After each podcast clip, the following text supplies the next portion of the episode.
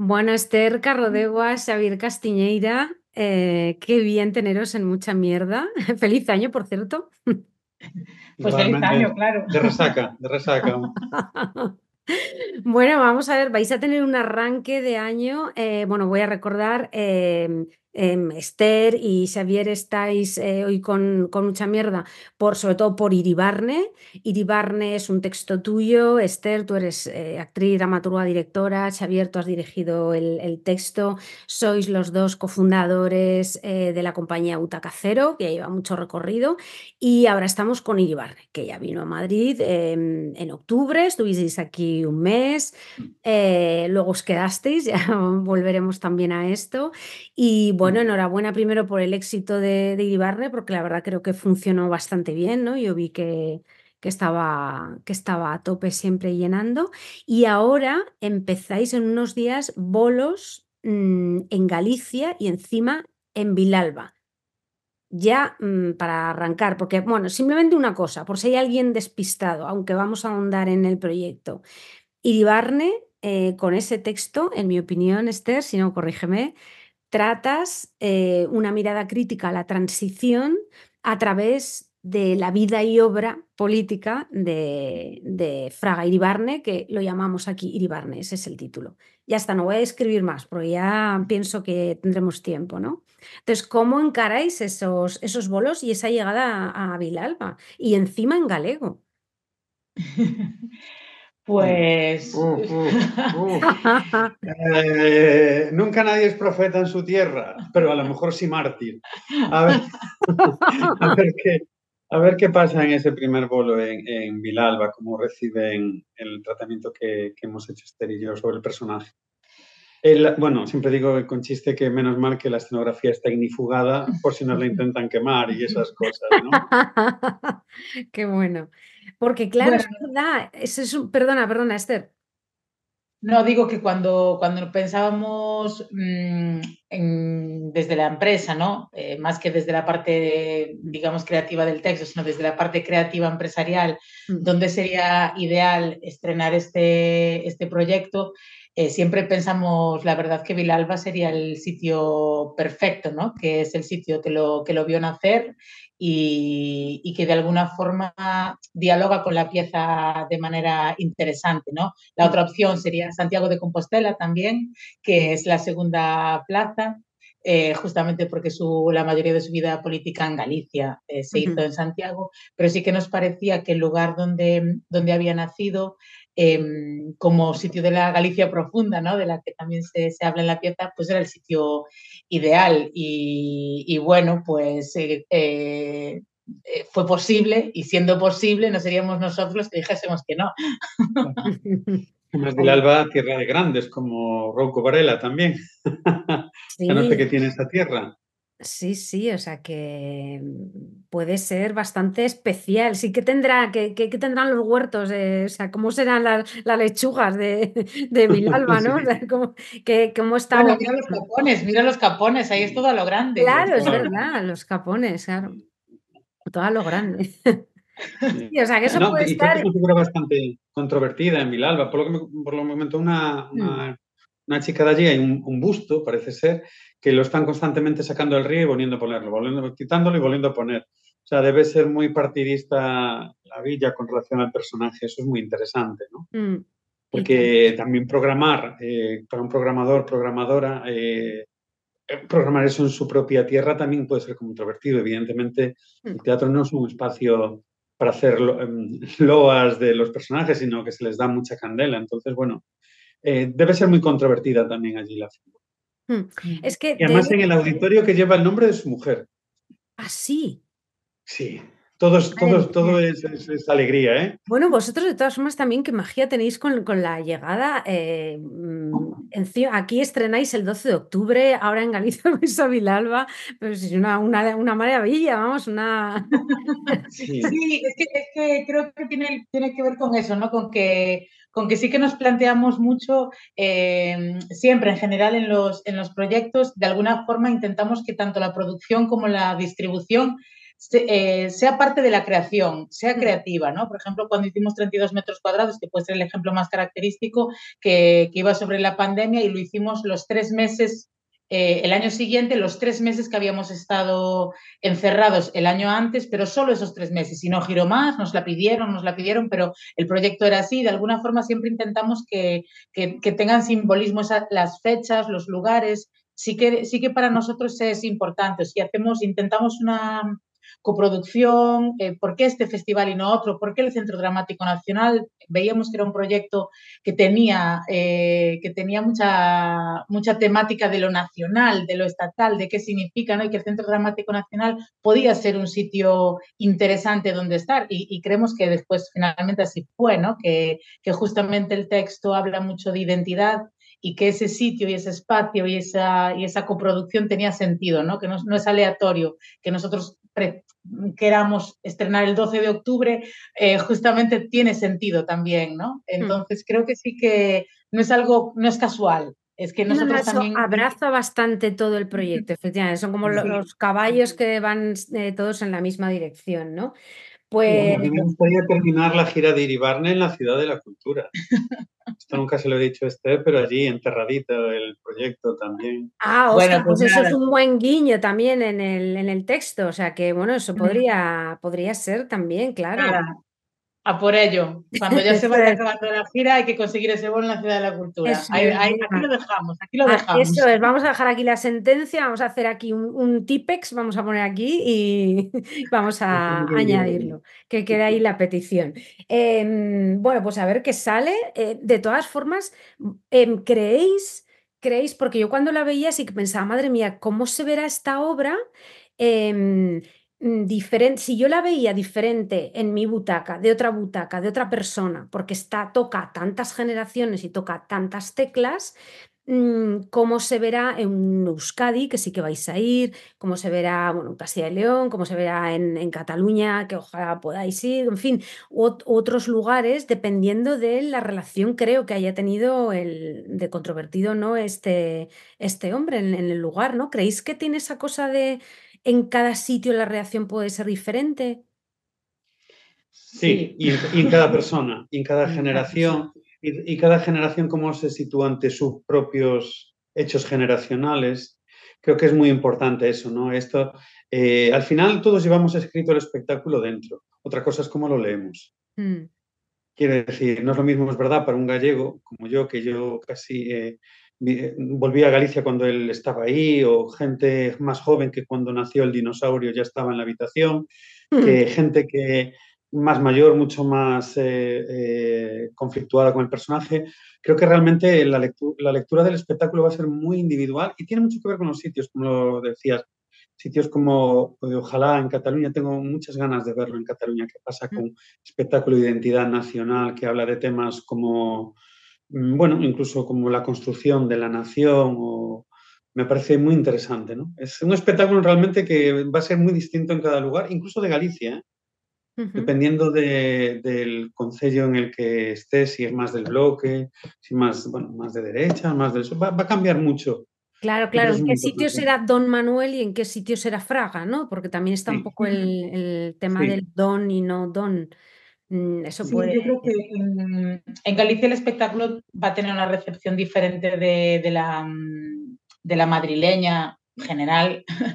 Eh, obviamente en Madrid también había personas gallegas, pero estaban viendo el espectáculo en Madrid, que, hay un diálogo diferente, me parece. Sí. Y, sí que es cierto que, claro, aquí eh, en Madrid es una persona, es un personaje político de la transición y en Galicia es un personaje político de la democracia, de nuestra democracia. Estuvo mm. aquí 15 años, casi 16 años. Entonces es un poco, es un poco diferente la percepción, porque de alguna forma que haya sido nuestro presidente durante 15 años en democracia em, ha, generado un personaje nuevo sobre el anterior, sobre el más franquista o el de la transición. Hay uno que, parece diferente o que es otro personaje ya en sí mismo para todos los gallegos y gallegas que lo, que lo tuvimos como presidente. Y creo que que es una forma en la que dialoga diferente el personaje, el referente, con, el público, ¿no? Porque de alguna manera em, para todas las personas que lo conocieron, eh, sobre todo las personas más mayores, ¿no? que sí lo conocieron en, transición, el personaje de alguna forma desapareció de la, de la, política para ellos en el 89, cuando vino a Galicia, ¿no? que es cuando apareció en Galicia de alguna forma.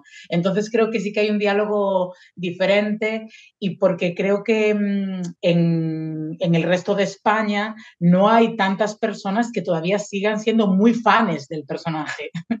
creo que hay menos, ¿no? Que, que aquí sí hay personas que lo, que lo quieren mucho porque puso en sus, porque como decimos en la obra, ¿no? Como se, como se comenta, porque puso los teléfonos, porque puso las carreteras, porque hizo la construcción de la democracia, o sea, porque hizo la construcción del desarrollo del, del país, em, eh, del país Galicia, eh, donde apenas había, no había universidades, donde no había piscinas, donde no había bibliotecas, o casi no había, y, él es el constructor como presidente de todo eso, ¿no? Y por lo tanto hay un recuerdo de las cosas que puso, porque tienen su placa, nos decía algo en las, en las, improvisaciones que hacíamos algunos de los actores, ¿no? Que, que, de los más jóvenes decían, es que para mí era el señor que, todo era de él, porque todo ponía, la, piscina ponía de, su nombre, ¿no? en la biblioteca ponía su nombre, el colegio ponía su nombre, todo era de él, es como el señor al que pertenece eh, Galicia o tu, tierra, ¿no? Entonces, creo que ese tipo de recuerdo eh, fuera de Galicia, evidentemente, no existe porque no hay, no hay bibliotecas ni piscinas que lleven su nombre. Claro, es un poco casi como eh, lo del peronismo, ¿no? Que ya no sabemos cómo definirlo y este hombre, claro, pasó por tantas facetas que, que, claro, depende del momento histórico en el que te tocara, es que, es que, y bueno, y si sacas la tarjetita de mm, padre de la Constitución, es como un comodín que en, algunos sitios le puede, le puede avalar, ¿no? Es, me parece muy complicado esto, muy complicado sobre todo cuando era un padre de la Constitución que, que apenas aportó en, en, la práctica nada, ¿no? Esto, esto, se pasa un poco por encima en el espectáculo porque eh, e, era demasiado amplio y, y, justamente a la Constitución él aportó poco porque era el tipo de Constitución que él quería hacer, no fue el que se llevó a cabo, ni a nivel de identidad nacional, por supuesto, él quería una Constitución eh, flexible y, y, no, y, no, lo fue, o sea, eh, modelo inglés. más modelo inglés. Uh -huh. Entonces, Mm, incluso su partido, eh, Alianza Popular, la mayoría del partido no votó a favor de la Constitución. Quiero decir que, que, padre de la Constitución porque estaba allí dentro, hmm. pero puso un poco sus espermatozoides. la, llevó escrito, escribió todo un boceto de lo que sería, que no se, no se usó, pero él la llevó escrito. Sí, él tenía como esa idea de, toma chicos, vamos, ya no hace falta hacerlo porque yo ya la tengo, ya la, llevo desarrollando. él, venía y te daba todo ya, ¿no? O sea, te permito pensar esto. Entonces, bueno, a ver, industrioso era este hombre, una barbaridad. O sea, sí, eso sí. sí, sí. Eso la verdad. Eh, eh, es evidente que, que, es de altas capacidades. Hmm. Eh, siempre destacó por su memoria. Todo el mundo nos cuenta esos episodios en los que él decía un dato que esto es imposible, y era ese dato, él era capaz, bueno, le llamaban tractor Marshall en la universidad, porque incluso le hacían como preguntas de Biblias, de cosas de, de que le daban, pues la, la, guía de teléfonos y él las sabía. O sea, porque él tenía una memoria fotográfica. Pero eso no significa que tuviese una... De altas capacidades no significa tener una, una ideología correcta. ¿eh? Tampoco, eso es, eso es. Tampoco es Dicho esto, sí que es verdad, ahora que estábamos diciendo algo bueno de él, que, mm, que sí trata el texto de empatizar mínimamente, con él, lo que se puede, aunque parte de un, lugar, y eso también me parece muy interesante, eh, porque lo he comentado con otra gente, ¿vale? Es que en, en, Supernormales es que había que mencionar, al final iba a salir Supernormales por algún lado, eh, te llevaba Esther hacia un lado y luego al otro contrario, ya, y aquí, y aquí partimos de uno, claro, partimos de uno, pero muy incómodo, porque si empatizas con él, en el sentido de que podría ser tu abuelo, y ya empezamos, eh, si doy algún spoiler me decís, pero no lo creo, vamos, no. se duplican, esto es como Kent, o la Kent, o la Iribarne, claro, son, son sí. tantos y acabas diciendo, pero ¿dónde está el mío? O sea, mmm, ¿dónde está mi padre o mi abuelo? ¿Dónde está mi Iribarne? Esa es la incomodidad, es el, el desdoblamiento que, mmm, que para mí te, te hace Esther en este caso, ¿no? Entonces empatizas con él,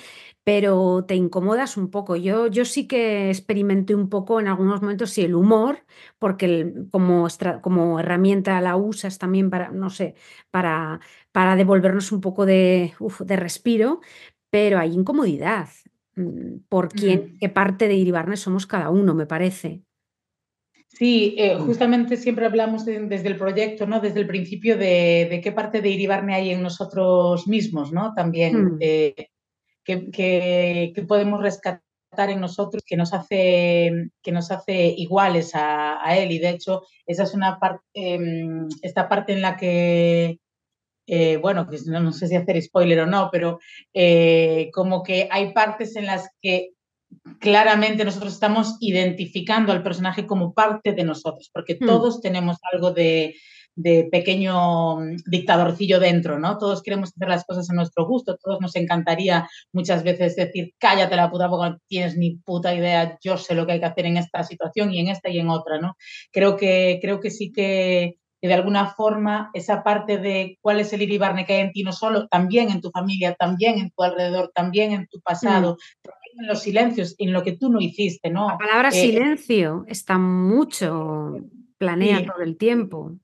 Mm, sí, porque yo sí creo que la, que la transición, que la herida, que una de las heridas que tenemos como sociedad em, española, como España, es el silencio, ¿no? Que promovido por el miedo a, a todo, y, entre, y, sobre todo a hablar, que fueron 40 años de dictadura en los que no se podía hablar de nada y que después, cuando se murió la dictadura, porque se murió de vieja, mm. eh, se siguió sin hablar. El silencio era está presente todavía debajo de todas nuestras alfombras, ¿no? Porque es, porque es muy difícil hablar, em, porque son nuestros abuelos los que, los lo protagonizaron, ¿no? Los que estaban en un bando en otro, los que se pelearon entre ellos, los que se mataron entre ellos, y es muy difícil todavía decir, pues mira, pues mi abuelo era esto, hacía esto, hacía lo otro, yo no tengo nada que ver con eso, yo soy otra cosa, pero no es tan fácil. Y creo que eso, esa dificultad de curar heridas que eran demasiado grandes,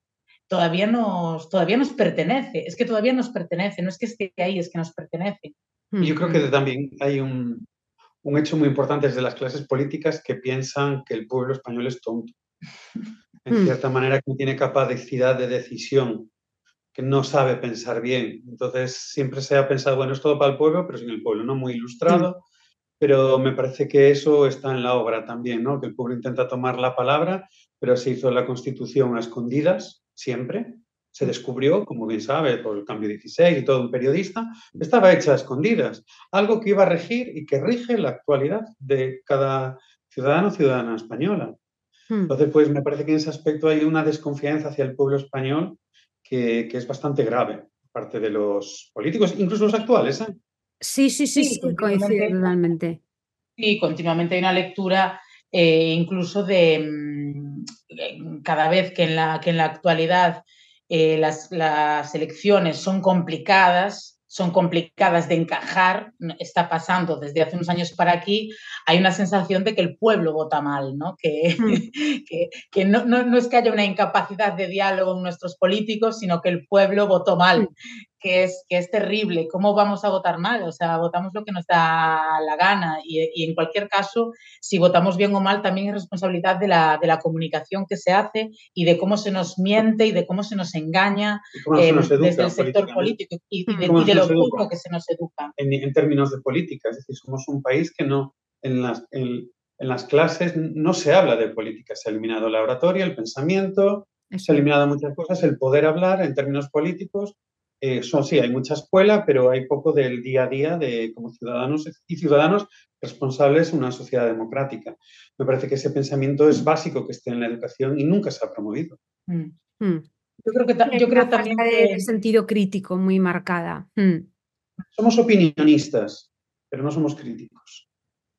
Yo creo que se nos da poco la voz al pueblo en general, ¿no? Em, un día cada cuatro años y esto desliga eh, también al pueblo de, la política, porque al final no, podemos opinar en, casi nada. Eh, votamos un día al, cada cuatro años, se toman unas decisiones y después los políticos muchas veces, los políticos y las políticas muchas veces no hacen eh, exactamente lo que habían prometido. Entonces mm. esto, pero continuamente no se nos pregunta cuando hay alguna decisión importante que tomar, podrían hacerse referéndums eh, en el que nosotros tuviésemos que opinar eh, sobre determinadas cosas que pueden ser importantes para la población. Esto eh, no se hace y yo creo que eso también genera una sociedad desligada de su propia política y más tonta. Más tonta en el sentido de que como no te preguntan nada, no, ¿para qué te vas a informar? ¿no? Creo que es, es un poco mm, quizás naif el pensamiento, pero funciona, porque si total no te van a preguntar qué más da lo que yo pienso sobre esto, si total lo que yo piense no le interesa a nadie, ¿no? Creo que si mm. continuamente se nos hiciesen encuestas de, opinión, referéndums, etcétera,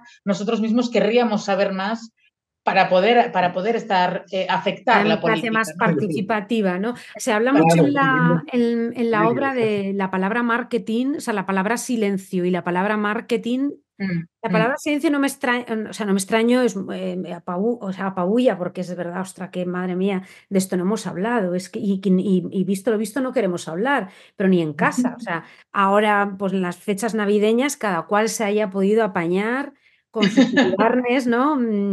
Y es el y, qué hacer, vale, esto, esto eh, hago un paréntesis, pero por favor, un tip, por, eh, por, favor, para las siguientes eh, celebraciones navideñas, qué hacer con los ibarnes de la mesa.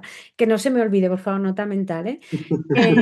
nota mental, porque eso es de verdad muy importante. Pero la palabra marketing me parecía muy interesante porque yo nunca había caído en que primero lo, de, lo del turismo, cuando viniste a hacer la eh, entrevista eh, que nos fundamentamos en Supernormales y, en tu trayectoria, Esther, ya empezaste a hablar de algo del proyecto y ya empezaste a hablar de, de, lo que nos han dicho que somos y no somos, y, hostia, eso es marketing, pues es un proceso, yo, yo, yo ya no recordaba, yo, no, yo soy del 73 y yo, no, a mí no me ha dado por pensar, pero sí, me digo, qué mierda, el turismo, vivir el turismo es una mierda, pero al final eh, no he ido hasta tan atrás. Y, tú utilizas mucho la palabra marketing y salen por ahí personajes y la campaña de marketing también con Palomares. Y eso es una forma también que nos vertebra ahora en la, en la obra, pero que, es muy actual también. El marketing y todo pasa muy rápido y una cosa entierra a la otra y no pasa nada que ya vendrá otra campaña de marketing. Sí, el, personaje eh, para mí es, em, la relación de, Fraga con, los medios de comunicación y con el uso de los medios de comunicación de manera moderna es radical.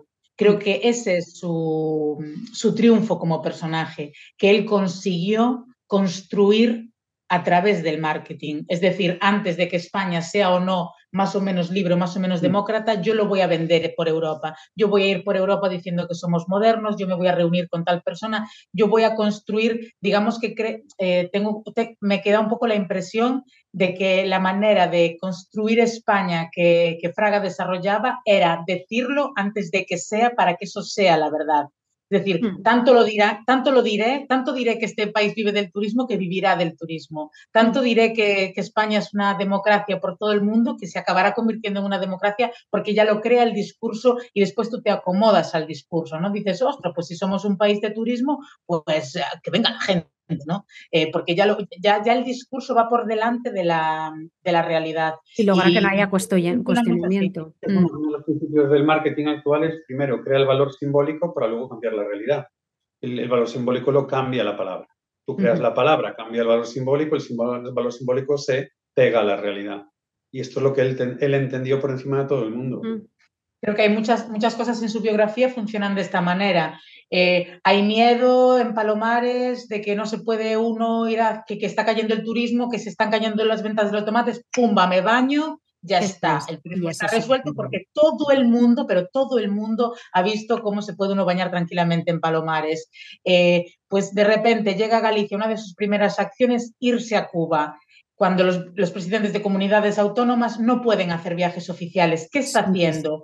Haciéndose a sí mismo un presidente de un país, de una entidad importante, una persona que se reúne con, gente, con gente, con presidentes, un presidente que se reúne con presidentes, cuando eso ni siquiera lo permite la Constitución. Es decir, pero él se autogenera la imagen de persona, de presidente de un país, de un Estado, porque se reúne no solo con cualquier presidente, sino con uno de los más eh, mediáticos, eh, que, porque justo, y además en ese momento, ¿no? en el que reunirte con Fidel Castro era eh, muy, muy raro. Entonces, como, ¡pum!, dos, dos superpresidentes reuniéndose y él construye, porque lo que él quería era poner a Galicia en el mapa, construir Galicia y ¡pum! lo construye a nivel internacional. De nuevo, él se, se dibuja como presidente, como rey de su Baviera, ¿no? Y construye la Baviera Sí, y la pone en el mapa. Entonces, Totalmente Transformer, esa idea que, uti- que Mm. utilizáis de transformación, de él como Transformer es, es interesantísima. Efectivamente, me- pues voy, ¿qué, qué conexión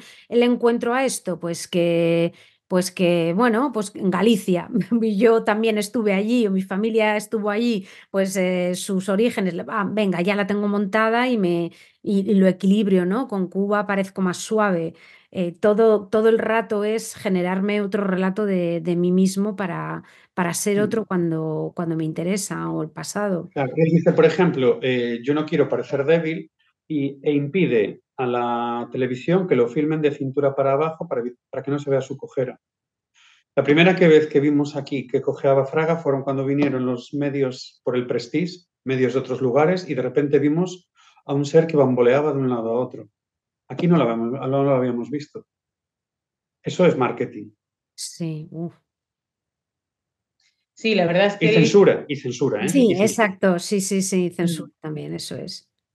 Cosa que él Claro, también manejaba con la ley de, de la prensa perfectamente. Es, es la construcción del relato, es la construcción de- del relato que yo quiero generar eh, y en base a eso cambiar la realidad. Que creo que, que él confiaba, ¿no? Confiaba en que, que si tanto digo que, que Galicia está en el mapa, algún día estará en el mapa. Y en vez, de, en vez de gestionar los cambios desde la política o desde sitios más profundos, em, él confiaba mucho a la estrategia del marketing como, como parte de la, de, la, de la construcción. En vez de cambiar, eh, imagínate, mm, una ley para que se puedan casar eh, homosexuales, primero, antes que eso, que eso sí modifica realmente la sociedad, primero hago como una noticia en la que hay dos gays, eh, voy construyendo el relato para después, ya veremos cuando cambia en verdad la cosa, ¿no? Entonces, ir con, el, con la prensa por delante, en vez de con, la, con, la, con el cambio efectivo por delante. Entonces, bueno, como hizo también con el destape, ¿no? Un poco también. efectivamente. Sí, para, para que parezca que estamos más, un poquito más abiertos, eh, ese marketing otra vez.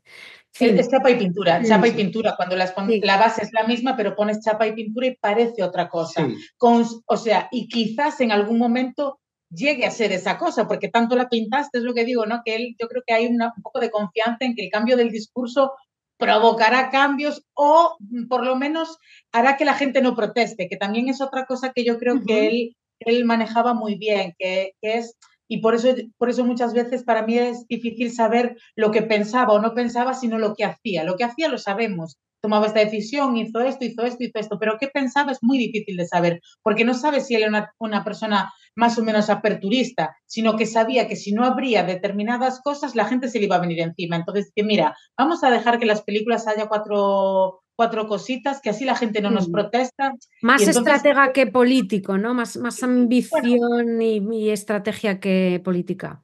La política también es estrategia. También, Entonces Mm. poco- Lo ves en sus memorias. Sus memorias están redactadas para ser leídas, no para reflexionar.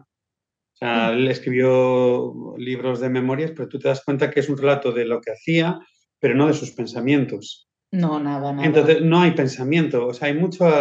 Está muy pensado por su parte, pero tú- yo nunca he logrado saber realmente qué es, qué es Fraga. A lo mejor sé lo que es Iribarne, pero Fraga no lo sé.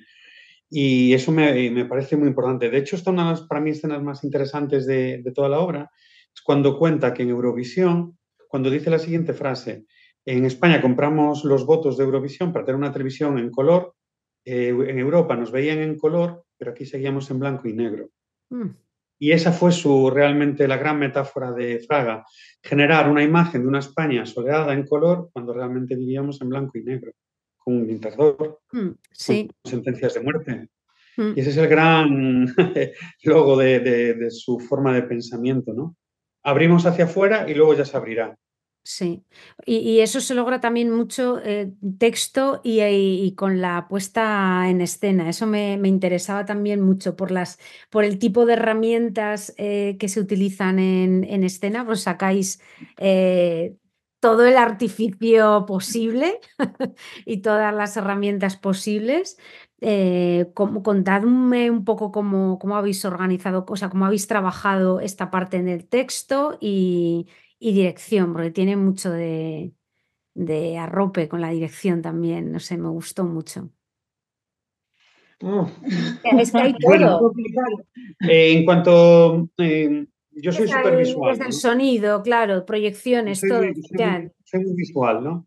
Y sobre todo porque yo para mí una puesta en escena, cuando encuentro la regla de juego del espectáculo, es la que crea la escenificación. Cuando me dijo Esther lo de Iribarne, Fraga, fue un sueño loco de un verano, lo primero que le dije, vale, entonces los personajes, cada actor va a llevar unos tirantes y de Fraga, de España, y el que los ponga va a ser Fraga, porque fue inmediato. Fue, ¿verdad? Fue... Y esa es la regla de juego ya del espectáculo desde el primer día. Todo nació de ahí. A partir de ahí, cada escena que Esther construía, como ya tenía la regla de juego, podía generar teatralidades distintas en cada secuencia. Y entonces las capas todas de escenificación vinieron desde esa primera regla. Pero sí. Que, eh, implica, que implica, perdón, eh, que todos, eh, que todos los, los, intérpretes iban a hacer de Fraga, porque eso siempre estuvo también desde el principio del proyecto, lo de el Fraga que hay en ti y que todos, y que todos tenemos em, de alguna forma eso eh, como humanos y heredado, estaba ahí, ¿no? Que no queríamos que alguien hiciese de hecho, nunca le llamamos Fraga al personaje porque no es Fraga, es Iribarne. Es como un personaje que tiene un referente real que se llama Fraga, pero, pero siempre era como este personajillo iribarne con el que nosotros podíamos tener una libertad creativa mayor, ¿no? Y que, y que, mm, y que la parte de juego era muy importante. Por eso, por me pongo los tirantes, dejo de ser soy. Eso estuvo desde el principio. Sí, y entonces eso generó realmente pues un poquito la regla de juego básica, que luego se fue traduciendo en, en, cada, en cada acto de que escribió Esther. Por ejemplo, el primer acto ella le llamó el Ministerio de Chapa y Pintura. Entonces a mí eso me evocaba muchísimo al 13 Rue del Percebe, a Ibáñez, a Mortadelo y Filemón. Entonces la primera, la primera parte está llena de entradas, salidas, personajes locos, transformaciones, velocidad. Entro por aquí y salgo por allá. E, es, todo muy loco en ese aspecto. Es frenético, pero está absolutamente todo, mm. todo marcado. Es un, es un ballet. Ballet, eh, ballet Ibáñez, pero es un, es un ballet. Y realmente eh, en la forma de construir de Esther con la regla de juego y lo que ella iba contando, yo creaba la escenificación. Y muchas veces incluso ella me enseñaba un boceto de la escena y yo le dije, joder, Esther, a mí esto me parece una partida de ajedrez. Entonces ella, con esa idea, reformulaba el texto y eso se transforma en una partida de ajedrez real. En ese momento. Es decir, hay una retroalimentación entre la puesta de escena, lo que ella escribe y lo que yo le puedo dar como una idea y ella lo transforma en palabra. Después también, tanto desde el texto como después desde la puesta en escena, la idea un poco, eh, el, referente musical con el que trabajábamos era muy alto. Después Berto compuso estas músicas justamente con los referentes que nosotros le habíamos dado, ¿no? Y la idea era, nosotros queríamos que la obra estuviese a ese nivel, nosotros em, trabajábamos con referentes musicales muy, muy, muy, muy cañeros y, muy contemporáneos. Y mi idea para la primera parte, que por eso después es como caña, caña, caña, caña, caña, caña, es que yo digo, si vamos a trabajar con estos referentes musicales, no quiero que sea como la escena está aquí y sube el numerito, el numerito musical y baja, ¿no? O sea, no, no quiero que las partes musicales estén más arriba o que sean como el número de la obra, sino que estén dentro de la obra.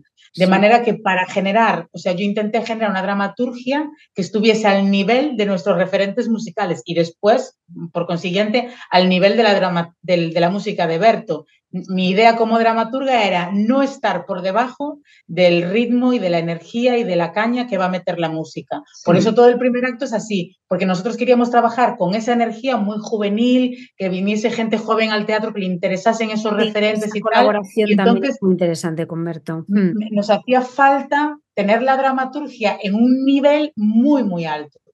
Sin embargo, eh, curiosamente, esta parte que es la más cañera y la más modernilla de música, incluso de, ritmo, Em, eh, es la más tradicional a nivel de escena, porque es eso, el ministerio, ¿no? Eh, un poco de, capa y espada, le falta la capa y la espada, pero vamos, que es bastante tradicional, con, escenas más en el ministerio, con el secretario, tal, ¿no?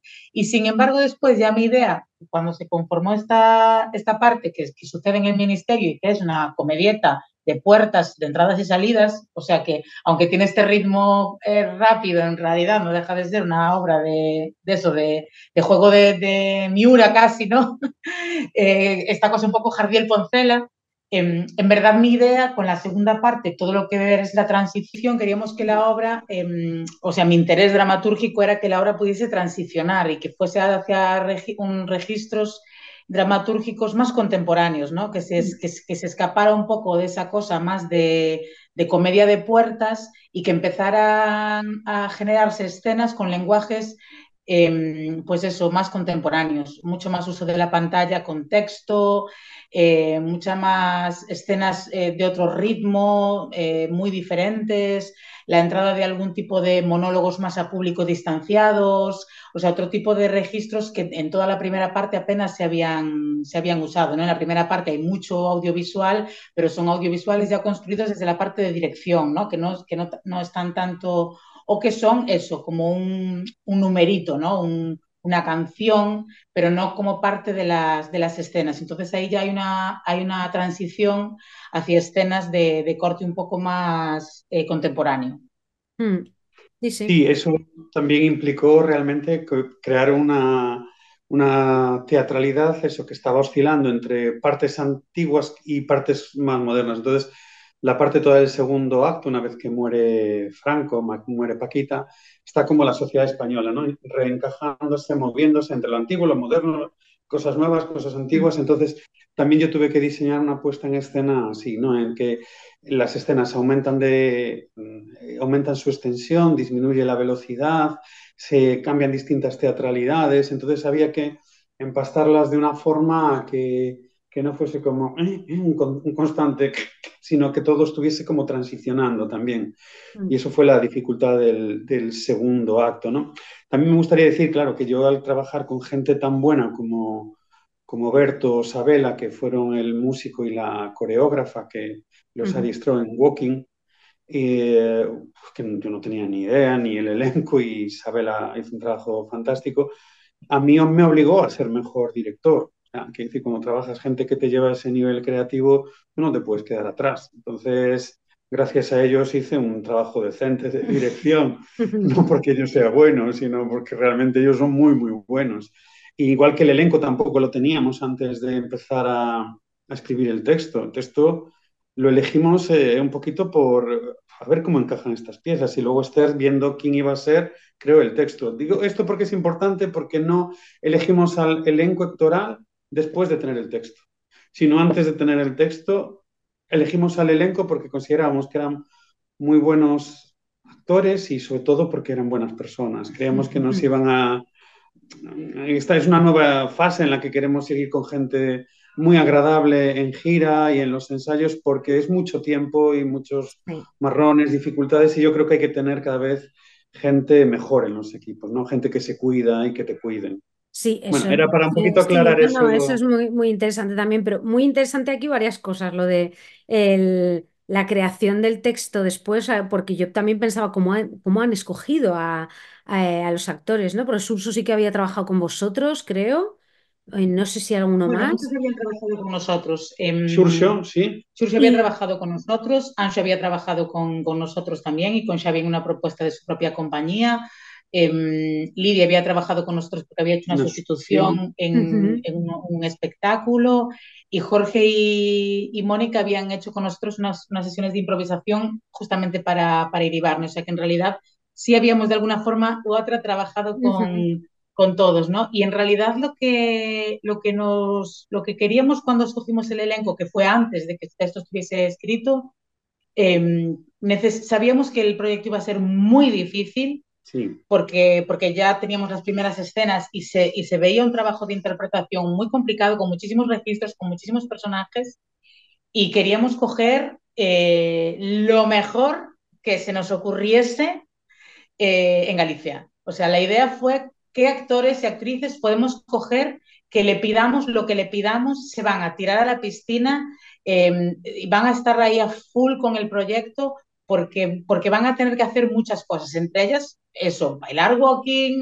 em, en registros bajos, registros altos, parodia, no parodia, eh, ser ellos mismos, performers, o sea, un poco, un poco necesitamos gente polivalente a nivel actoral y sobre todo también sabiendo que íbamos a ir a un sitio donde que estaba fuera de nuestra zona de confort como, como empresarios y como, como creadores también, que íbamos a estrenar en el Centro Dramático Nacional, gente que supiésemos que cuando tuviésemos nervios, que cuando estuviésemos mal, que cuando hubiese guerra, lo que dice Xavi, ¿no? que nos pudiésemos cuidar y que puedas llegar y decir, oye chicos, estoy hoy hasta arriba, lo siento si, si estoy, que no estoy, lo que sea, ¿no? que, que pudiésemos trabajar muy a gusto. Creo que eso fue principal para, mm. para... Y después, pues eso, una vez que tienes gente que crees que pueden hacer cualquier cosa, ya les puedes pedir cualquier cosa. Eso es lo bueno.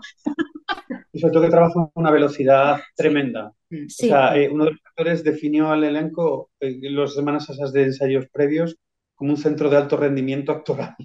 es decir, por, por, la velocidad, por la velocidad con la que trabajaba, la inteligencia, eh, y sin ningún problema. Entonces, claro, para mí como director es, cuando trabajas con, con, gente que te lleva a ese nivel, te obligan a ponerte en niveles que tú nunca has estado. Entonces, para mm. mí fue muy fácil.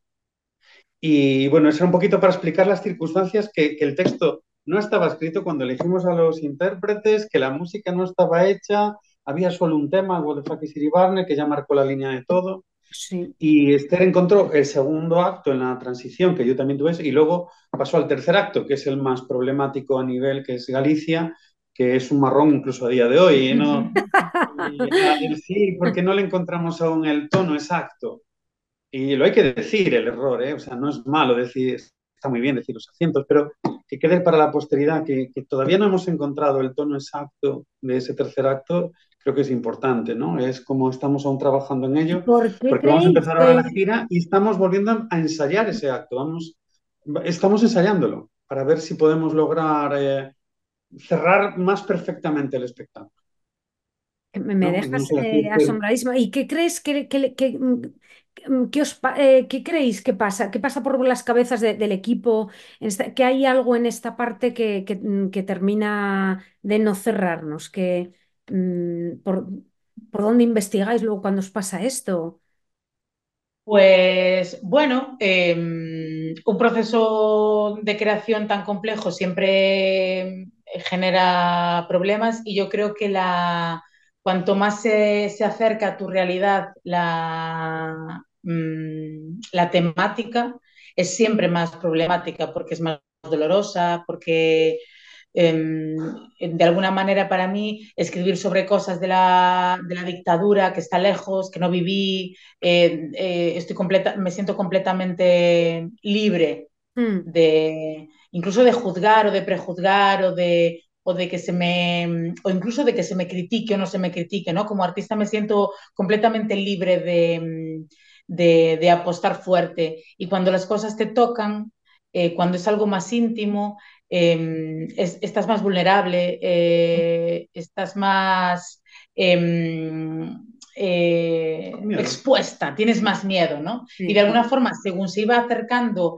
la obra a, nuestra, a nuestro presente, a las cosas que yo ya había vivido, o que, la, parte de, la parte de Galicia que me toca en tanto en cuanto identidad eh, nacional, donde tienes que posicionarte de alguna forma más íntimamente, eh, y más personalmente, ya no estás juzgando a tus abuelos, estás juzgando lo que tú misma has votado, lo que han votado gente cuando tú estabas viva, ¿no? De alguna forma, todas esas, todas esas líneas de tensión eh, son mucho más fuertes, ¿no? Sí, y luego ahí se duplica además ese camino, porque no es lo mismo contar en Madrid sobre la parte de Galicia que se desconoce ciertas cosas que contar en Galicia cosas que sabe todo el mundo. Es decir, mm, a lo mejor mm. en, Madrid tienes que contar quién es Beiras. En Galicia no hace falta contar quién es Beiras. Mm.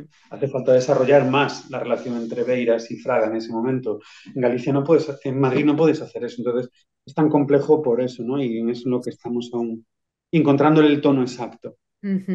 Bueno, y además, eh, mm, esto es igual qui- quizá un poco saltar de tema, pero ahora que estamos hablando también del elenco y de esa familia que me encanta, esta filosofía que tenéis de, de encontrar, eh, yo tengo un amigo que también dice, ya, ya paso, solo quiero trabajar con gente, con gente buena, buena gente, porque al final Mm. sale todo, sale todo mejor, es Es que verdad. son buena gente buena. Son Eso buena es, gente una buena buena. gente buena, eso es, que sepan que puedes, ah, que pueden hacer todo, porque además Mm. es, es- está muy en- se nota, yo creo que eso, se, eso, eso, eso yo creo que trasciende. Pero mm, aparte de eso, eh, los actores, claro, son de distintas generaciones, o sea, cada uno le ha tocado Iribarne en su momento, a su vez, claro, tiene que crear un Iribarne muy distinto que a su vez es que tienen ya un- un- una colección eh, familiar o de, de recuerdos muy diferente, ¿no? ¿Qué, qué os habéis encontrado allí? Sí, eso también era interesante, ¿no? Porque nosotros trabajamos con, como, mm, eh, no, no escogimos los, los intérpretes por su conocimiento del tema, sino por, su, por, sus, por otras características de- del elenco que nos, que nos interesaba. Y entonces eso era, es curioso, ¿no? Porque de alguna forma, por ejemplo, las personas más jóvenes del elenco, Lidia, Ancho, Jorge, de alguna forma descubrían también a- al personaje eh, un poco de nuestra mano, ¿no? Eh, porque, porque eran muy pequeños cuando él se había muerto incluso. Y, y de alguna forma eh, nos, nos, generaban también la perspectiva de esas personas que no, conocen a, que no conocen la historia y que para las que todo es nuevo, que también es un público nuestro, ¿no? Mm, Y ellos mismos funcionaban como eso, como ver las cosas, decir, ir, a documentarse, ¿no? Lo que, que, en la hora está muy, muy presente, lo de vete a, vete a buscarlo, que lo encontrarás en, en, internet, ¿no? Y este diálogo que ellos hacían cuando leían o a lo mejor se juntaban conmigo online, te acabo de leer la obra, es que no me creo lo que estoy leyendo, pero no me podía creer que todo eso fuera verdad, ¿no? Porque ni nadie se lo había contado, ni ellos habían investigado a lo mejor, entonces creo que es esa, esa parte más, más fresca y, que, y un poco más irreverente también, quizás, ¿no? Porque lo que digo, como tienes más distancia, no, no tienes un, un, recuerdo sobre el personaje tan concreto, entonces lo, lo, lo, tomas de una forma un poco más, más alejada, ¿no? Sin embargo, por ejemplo, Mónica, que es una persona que no solo porque es más mayor, sino porque es políticamente muy activa, activista desde el, desde el principio, ha estado en la primera línea en el Maisala, en la primera línea, o sea, no, en, el en, en, el Nunca Más, perdón, el Maisala sí. Maisala, Maisala por Ana, no, Mónica, te queda, te queda mucho tiempo de vida, el Maisala no. Mira dónde me fui a cabeza. Maisala es un, es un, es un poemario de, de un, un, poeta, Manuel Antonio, muy conocido en Galicia.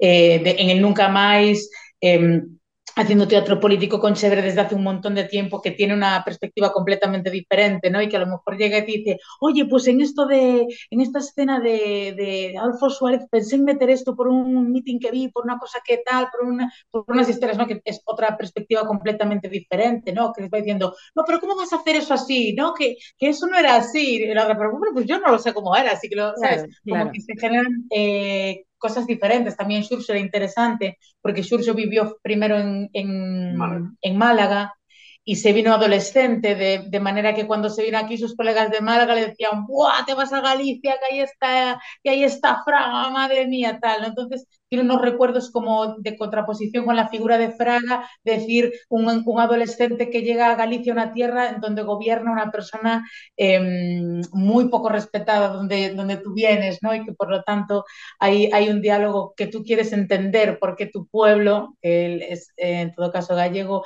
eh, está pasando eso, ¿no? Entonces creo que se generaban eh, diálogos interesantes que también nos hacían como, como descubrir otras perspectivas y... Para, para utilizarlo a nivel escénico fantástico también. Mm.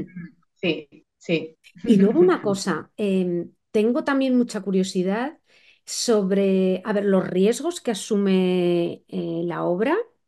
Eh, y mm, a ver, otra vez, no es spoiler, pero a- en algún momento os planteáis, Dios, estamos, cuidado, porque se usan también algunos símbolos. eh, buah, va, no, Xavi, no vamos a hacerlo. Va, venga, Esther, no, no vamos a hacerlo. ¿En qué momento hay cosas que decís, uff, cuidado, cuidado, que se nos está, o hay que arriesgar, o mira, estamos a- hemos venido a jugar y hemos venido a jugar? Normalmente casi siempre hemos pensado, hemos venido a jugar y, hemos apostado, hemos intentado apostar lo máximo que se podía apostar. Hay cosas que, no se pueden hacer, eh, literalmente, eh, entonces esas no las hemos hecho y hay frases que, creíamos que era mejor no decir, no hemos dicho las últimas palabras de las frases, mm. pero, pero hemos, hemos, hemos intentado, tanto desde la dramaturgia como desde la dirección, em, no, no, cortarnos, ¿no? porque nos parecía que justamente el, el tema eh, de base transversal de toda la obra es el silencio. Y si nosotros estábamos Em, metiendo monedas en la hucha del silencio no sería justo, la, no sería justo lo que queríamos hacer. Entonces, eh, alguna gente nos ha preguntado a veces, ¿no hablasteis de esto por censura? Digo, no, eh, no hablamos de eso porque es, que el, es que el tema daría, o sea, tendríamos que estar cinco semanas haciendo una, una, obra de teatro para, para hablar. Claro, para eso está también un, usa ahora, a partir de ahora, tu internet, busca, claro, mucho guiño Hay cosas que no están, pero en ningún caso, en ningún caso, ninguna de las cosas que no están es por censura. Puede ser por desconocimiento, porque yo no haya sabido esa anécdota, porque yo no la haya conocido, o porque de alguna forma no me entroncaba con la dramaturgia, no me encajaba ese hecho concreto y total hay tantísimos. O sea que en ningún momento nos hemos censurado, por lo menos conscientemente, inconscientemente nunca se sabe, pero hemos decidido estar alto. Quizá más por el lado contrario, ¿eh? porque yo sí que en algún momento he pensado, digo, ostras, eh, en algún momento han pensado que alguien les va a decir, mira, quítame esto, porque es que si no, no te programo. O sea, afortunadamente también Em, porque no sé si es por eso, pero que, mm, como viene de residencias, em, quizás sea más fácilmente programable eh, por esto, pero mm, yo pensaba, mm, em, en algún momento le han podido ver un riesgo a decir, mira, es que nos pasamos, nos vamos un poco y no sé si, nos, si esto nos va a pasar factura. A ver, eh, eso está, porque eres consciente, lleva ya muchos años en el mercado y en el negocio y sabes que en cierta manera la, eh, quien programa tiene una ideología y quien tiene una ideología decide lo mm. que entra y no entra. eso, eso lo sabes cuando estás creando. Pero bueno, eh, en mi caso como director, yo soy de los que lo digo. Si Esther me dice, ¿a qué no te atreves? Yo le digo, sujeto mil cubatas. no, no tengo ninguna, ninguna moral. De hecho, hasta el otro día me sorprendió, aunque había una persona que todavía estaba tocada con la imagen de Adolfo Suárez como un perro alrededor del rey. No pasa nada, no pasa nada. Pero ver a Adolfito Suárez alrededor del pe de los pies al rey, quiero decir, esto que parece así tan salvaje, a mí nunca me pareció salvaje, es que bueno, no, tengo ese, límite moral. Por, ¿no? por el marketing, porque se ha hecho mucha, mucha edulcoración de una parte del pasado y sigue siendo, sigue siendo visto como una persona muy, Claro, sí, ¿cómo vas a decir eso en un sitio que tiene su, hotel, su, aeropuerto se llama Adolfo Suárez? Quiero decir, decir eso, es decir, es ir contra viento y marea, pero yo creo que en el fondo no nos hemos animado los dos a no censurarnos. Eso fue muy importante. Yo le decía, este era más, y ella me obligaba a ir a más, porque si no es muy fácil caer en la autocensura, en plan, es que a lo mejor no me programan. Y nos han dicho ya, programadoras de, por allí nos dijeron, me, encanta, me encantaría llevar esto, pero en mi, mi pueblo gobierna Vox. Así, directamente. Claro, sí, o sea, asumes que, hay sitios donde no, donde no irás, pero de todas maneras sí que de alguna forma em, cuando empiezas a plantearte estas cosas, ¿no? Cuando la obra ya desde el principio escoges ese tema, pues eh, ya está ahí, ¿no? El tema, pero cuando empieza a tener un tono determinado em, que puede no ser mm. agradable para todo el mundo, un tipo de humor que puede no gustar a todo el mundo, la apuesta es alta en ese sentido. Y, mm, pero creo que, que, en ningún momento, por cuestiones empresariales, hmm. eh, nosotros nos, nos cortamos. Mm, de alguna forma, para mí, mm, si, me, si nos tuviésemos que cortar sí o sí por estos temas, yo creo que no hubiésemos estrenado. Hubiese llamado al centro dramático, digo, mira, esto me va a, a, a, acabar con la compañía, no me, no me, lo puedo permitir. Pero de ninguna forma creo que nuestra solución como creadores sería hacer la obra edulcorada porque, porque no es nuestro, no es nuestro mm. estilo ni nuestra manera de vivirlo. Otra cosa es que de alguna forma pensásemos, ostras, eh, si hacemos esto, eh, no vamos a trabajar nunca más en el teatro en Galicia, imagínate, ¿no? Pero, de, pero también tengo que decir que una de las cosas que, me, que aprendí con este, con este proyecto fue justamente eh, con respecto a la censura y, y, a, y a la comunicación, que se, lo que se puede y lo que no se puede decir, es que continuamente, sobre todo al principio, eh, cuando empezaba la gente a leer los primeros borradores y tal, eh, todo el mundo daba por hecho que yo me tendría que censurar. Esto me pareció, me pareció y me sigue pareciendo bastante grave, ¿no? Que, que, se dé por hecho que porque trato un tema mm, políticamente complejo, yo me tendría que censurar. Eh, que, que, debería haberme censurado para tener más o menos bolos, que debería haberme censurado para, para, salvar, para salvarme las espaldas como creadora. Me parece triste que una sociedad democrática eh, pretenda que sus artistas, que sus creadores se, se, se autocensuren. Entonces, hubo un momento ya de, de que políticamente, como, como decisión de artista, de ninguna forma lo íbamos a hacer. Después, eh, puede ser, puede que haya, ya digo, ¿no? Puede que haya cosas más o menos inconscientes y, y hemos intentado no pisar los límites en los que, en los que nos, que pro, prohibidos por la Constitución. Pero, claro, pero una cosa forma, ser un kamikaze, ¿no? Que, que claro, efectivamente, que efectivamente pero... no, no, no, se trata de eso, sino de, de estar sobre el borde, ¿no? De, mm. Hemos intentado estar muy en el, Yo creo que es que eso sí se nota, por eso os lo preguntaba, Mm. porque había líneas que decía, ostras, mmm, eh, se agradecen los arrestos porque, claro, para gente, no sé si de otras generaciones, pero para gente de mi generación, si no, es que es un ver en cuéntame, entonces para... Efectivamente. Es, es, que para eso yo es que ya, no lo trago, es que yo ya no me como esa sopa. Entonces, eh, eso es para mí no es el lugar. El Mm, teatro no es el mm, lugar de lo cómodo. Eso está en Mm, ciertos teatros. mm, Pero creo que la gente va al teatro muchas veces no solo como divertimento, sino como un lugar de reflexión en común. Sí, Que sí. no está, el teatro no es un espacio sencillo, un espacio democráticamente complicado en el sentido de que se dicen cosas complejas, pensamientos complejos, y banalizamos eso, no tenemos ni siquiera competición contra la tele o el cine, porque es que no, no podemos competir espectacularmente, pero podemos competir a nivel, eh, superarlo incluso a nivel ideológico, a nivel, mm. muchos niveles. Y me parece que, que que es lo que tiene que reivindicar el teatro.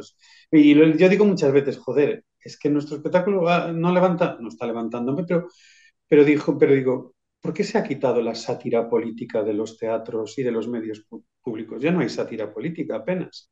Es verdad. ¿Dónde ves sátira política? Ujú.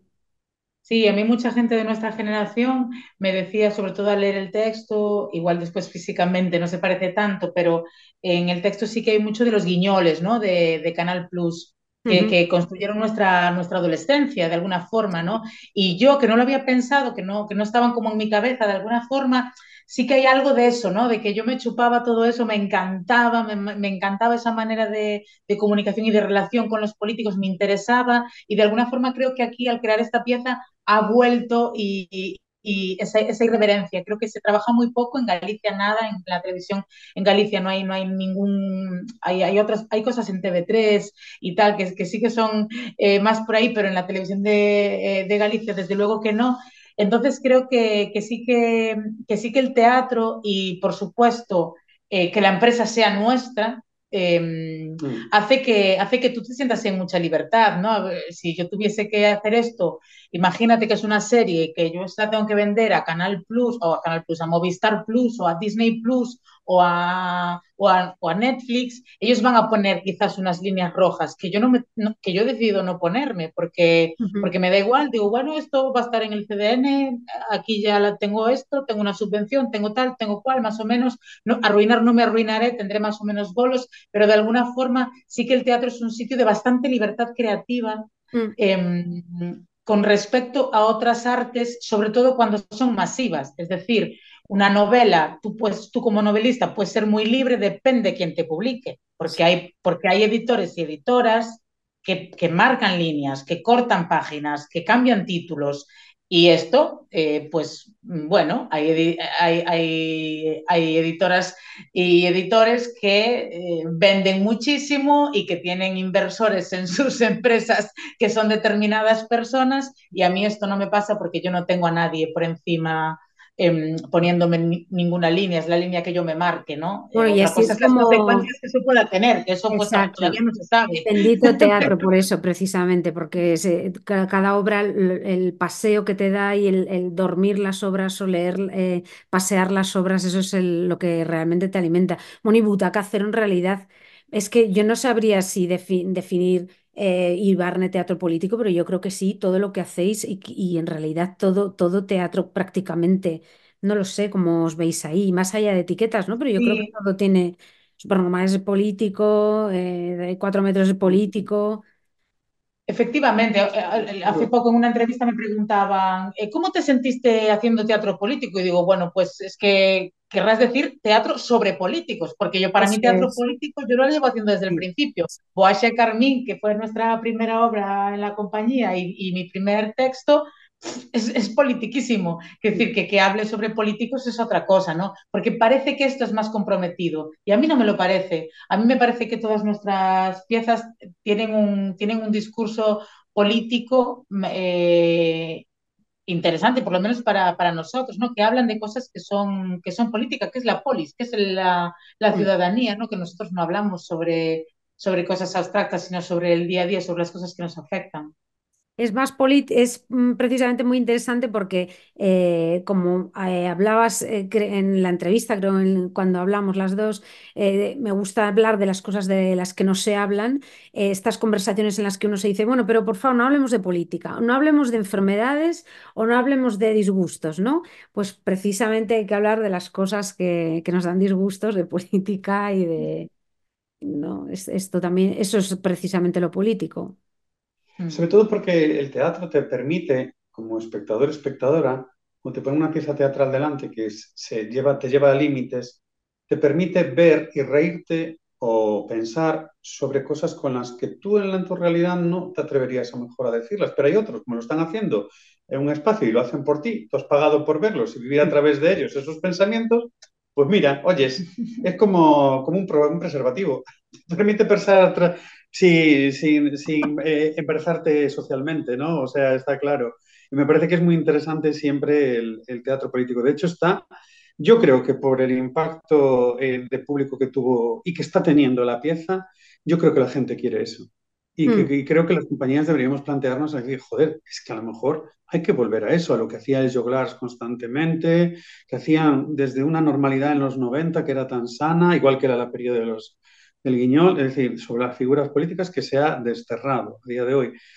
Y me parece que no. Que Quizá no, precisamente no como contraprestación a la realidad que estamos viviendo, como un punto de, de desahogo. Por eso, eh, y esto me enlaza un poco, porque creo, creo saber, saber que ibas a todas las representaciones, que no sé si ibas a todas siempre o si no ibas a todas y tomas nota, ¿qué, qué, qué ves? ¿Qué clima ves? Como eh, ese órgano que parece la, el patio de butacas, ¿qué reacciones ves? ¿Qué, qué, no sé cómo, cómo Sí, respiran. Mm, eh, bueno, eh, era, era, una obligación que yo estuviese allí por, eh, por, por contrato. Eh, porque estaba de ayudante de dirección en... De mi propio ayudante. No, porque tenía que haber una persona en la compañía y dije, bueno, ya que esté en Madrid y me pedía una excedencia de la universidad por, por ver el espectáculo, pues bueno, pues estoy en la compañía. Pero lo que yo notaba era, eh, sobre todo, cuando bajaba en los descansos, y notaba en plan gente muy mayor que decía, pero ¿cómo se atreven a tratar así la dictadura? Hasta qué bien que se hablen de esto, que ostras, esto, esto, esto. ¿Tú te acuerdas de cuándo? Y luego también en el bar. En el bar la gente hablaba de lo que les había pasado en esta época. Y, yo lo veías en, en, el Portomarín, enfrente, y veías a la gente hablando de, de todo lo que habían vivido, no solo de la calidad del espectáculo, sino posicionándose sobre su mm, posición individual en esas épocas. Gente Mm. que estuvo en manifestaciones, gente que a lo mejor no tuvo una actividad. Y eso lo, vi en pensamiento. Y luego re, realmente en el patio de butacas lo que vi fue como un... ¡Buah! Me están llevando por toda mi historia. ¡Buah! ¡Qué flipe! O sea, es como... ¡Buah!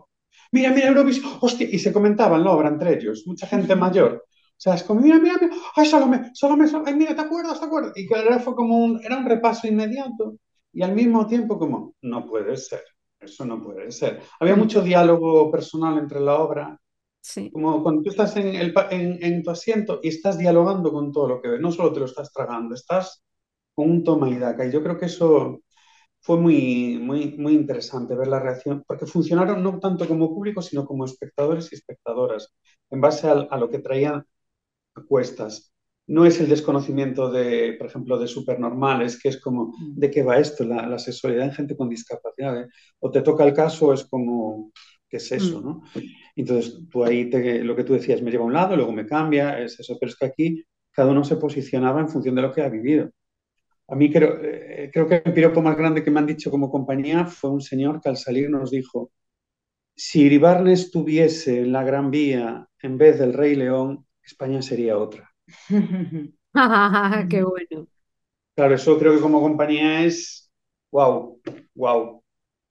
Sí, también yo cuando mm, eh, la el, el, público de, de, Madrid, de la Francisco Nieva, fue un público realmente particular, porque creo que estaba compuesto mayoritariamente por personas que iban a ver esa obra, eh, no mm. personas que normalmente van al teatro y voy a ver lo último de no sé quién o de no sé quién más. De hecho, este público, mucho de este público no entró porque ya no había entradas. Las entradas se agotaron para las cinco semanas. La primera semana, la del estreno, se agotaron las entradas. Entonces, Hubo, hubo, muchísima gente que quería eh, ver esta obra, que quería ver la transición. De hecho, había un público muy mayor, que yo los primeros días estaba un poco preocupada porque digo, madre mía, si nosotros hemos hecho esta obra con lenguajes todo juvenil, eh, las músicas no son las de la transición, las músicas no son las de la dictadura, no hemos puesto esos referentes, hemos puesto músicas de ahora, lenguaje de ahora, o sea, eh, tenía un poco, cuando veía que había eh, un público tan mayor, digo, madre mía, no, no, no había pensado que el público mayoritario fuese ese, ¿no? de alguna forma trabajamos con otro lenguaje y para nuestro presente y para nuestro o sea, trabajo como para la gente de mi edad o menos,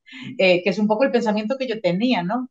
Eh, aunque no es directo, no es directo que yo trabajé para una persona o para otra, pero sí que no era un diálogo que yo entendía como para, para personas eh, mayoritariamente muy mayores. Y, la sorpresa era que, entraban al trapo, ¿no? Que incluso gente muy, muy mayor, pero muy, muy mayor, estaban en pie al final. Para mí era una sorpresa, porque digo, madre mía, si acabáis de, chupar coreografías walking, eh, toda, toda pastilla, eh, el, el, otro haciendo de perro, o sea, eh, y, y, incluso gente que llegaba y te decía, es que fue así, es que yo lo viví, fue así, digo yo, pero ¿cómo iba a ser así si esto es una, si esto es una paranoia cómica? O sea, claro, lo que pasa es que hay algo de esencia que, que ellos entendían que sí que estaba ahí y después para mí fue muy interesante también que como dramaturga eh, yo siempre me permito meter mis, mis adornitos, mis perlitas, ¿no? Por el texto, esas cosas que, que metes eh, que dices, nadie se va a enterar de este chiste porque es muy concreto, porque es esta frase que yo meto, no sé qué, eh, Iribarne está completamente petado de este tipo de cosas que yo de alguna forma hice como regalo, intentando que no, se, que no lastrasen el peso del espectáculo para quien no conozca eso, para quien no tenga los referentes. Yo metí un montón de perlitas y de, y de florcillas pequeñitas por el medio para las personas que sí tuviesen esos referentes. Y, y con un público tan tan, que lo había vivido, que había vivido mucho la transición, incluso la tardo, la tardo dictadura, ¿no? que lo habían vivido y que, y que era un público muy documentado, incluso gente que nos comentaba a la salida que habían estado en aquellas manifestaciones, que eran de, de comisiones, que eran de no sé qué, que habían sido, que se habían estado, en, pues eso, en los en grupos ilegales, etcétera, ¿no? que nos lo comentaban cuando está, como yo estaba, como yo también estaba allí todos los días en, eh, en, escena, cuando ves las risas de la gente en los sitios donde tú colocaste cosas que eran casi imposibles de, de reconocer, ¿no? Si no estás muy documentado realmente. Digo, madre mía, qué público tan documentado está viniendo. Está viniendo un público que sabe, eh, que conoce y que quiere, mmm, y que quiere o que necesita escuchar la historia de otra manera, otra historia mm. que es la que más cercana a lo que vivieron y no a lo sí, que se nos contó. O incluso aunque sea un poco duro también desedulcorar, eh, mm. creo que se menciona algo también en la obra, de, bueno, pues a lo mejor no fui a tantas manifestaciones, o a lo mejor mi abuelo no era, pues vale, bueno, ir, ir, a, ir aceptando eso también, ¿no? Eso también mm. tiene un momento de comunión y de decir, bueno, venga, vamos a, vamos a hacernos cargo y, y, dejarnos llevar y, as, y, asumir, o sea, sobre todo hacerse cargo de, de, lo que hay. Eso sí que fue interesante. Yo vi una sala con gente muy mezclada, ¿eh? yo vi gente mayor, eh, gente de mi generación y, gente también joven.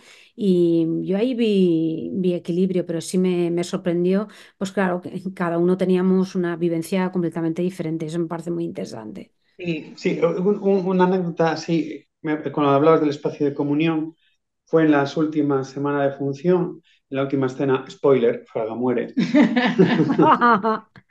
y eh, en, el, en el entierro de Fraga. Y eh, en medio se proyecta silencio, este es el entierro de Fraga, hay unas palabras en el, texto. Y en ese silencio, este, en esas palabras que están proyectadas, de repente alguien desde el público dijo, un puto asesino. Y de repente el silencio de la sala fue sepulcral. De repente un acto teatral se convirtió en un espacio que esa persona se había atrevido a sacar lo que llevaba dentro guardado, todo el mundo quedó en silencio, nadie le increpó, el silencio se hizo muchísimo más denso y ese, ese, ese momento teatral se convirtió en una catarsis ¿no? para esa persona y yo creo que para muchas otras más. Mm. Y ese es el impacto de repente de poder ver en el escenario algo que tú llevas dentro y de repente nadie se enfadó porque dijes eso, no hizo un lo típico que podría ser, o, pensar todos nos va a reventar la función esto. Fue un momento para soltarlo y, fue uno de los momentos más increíbles que yo he vivido a nivel teatral, ¿verdad? No sé si mm. te acuerdas de esto. Sí, sí, sí, claro. Es un momento de casi de agradecimiento cuando estáis en el escenario, ¿no? Este, entiendo, te, te paras, escuchas, recibes, no sé, cómo... Sí, tiene que sí, Claro, claro. Sí, fue un momento mm, eh, muy intenso, muy intenso, porque... Y súper respetuoso, ¿eh? que no, mm, mm. no, no, en el medio de la actuación de ellos, sino durante un... Una final que es sí, que es el final que está todo escrito, lo de esto es un entierro, en el que los silencios, los entierros se hacen en silencio, y en ese momento que está todo proyectado, no, no había más, y dijo eso, ¿no? O sea, desde el respeto, yo creo. Buah, qué interesante. Bueno, pues em, Esther, eh, Xavier, nos quedan dos minutos, por lo que veo aquí. Eh, te dejaremos para otro día todo lo de los consejos de las familias con Iribarnes, mm, pero me ha encantado. Ponerte en el eh, extremo contrario de la mesa y hablar de comida, que siempre funciona. Vale, venga, espera un momentito. Vale, hablar de... Vale, venga, me lo, apunto, me lo apunto ya para el año que viene casi, ¿no?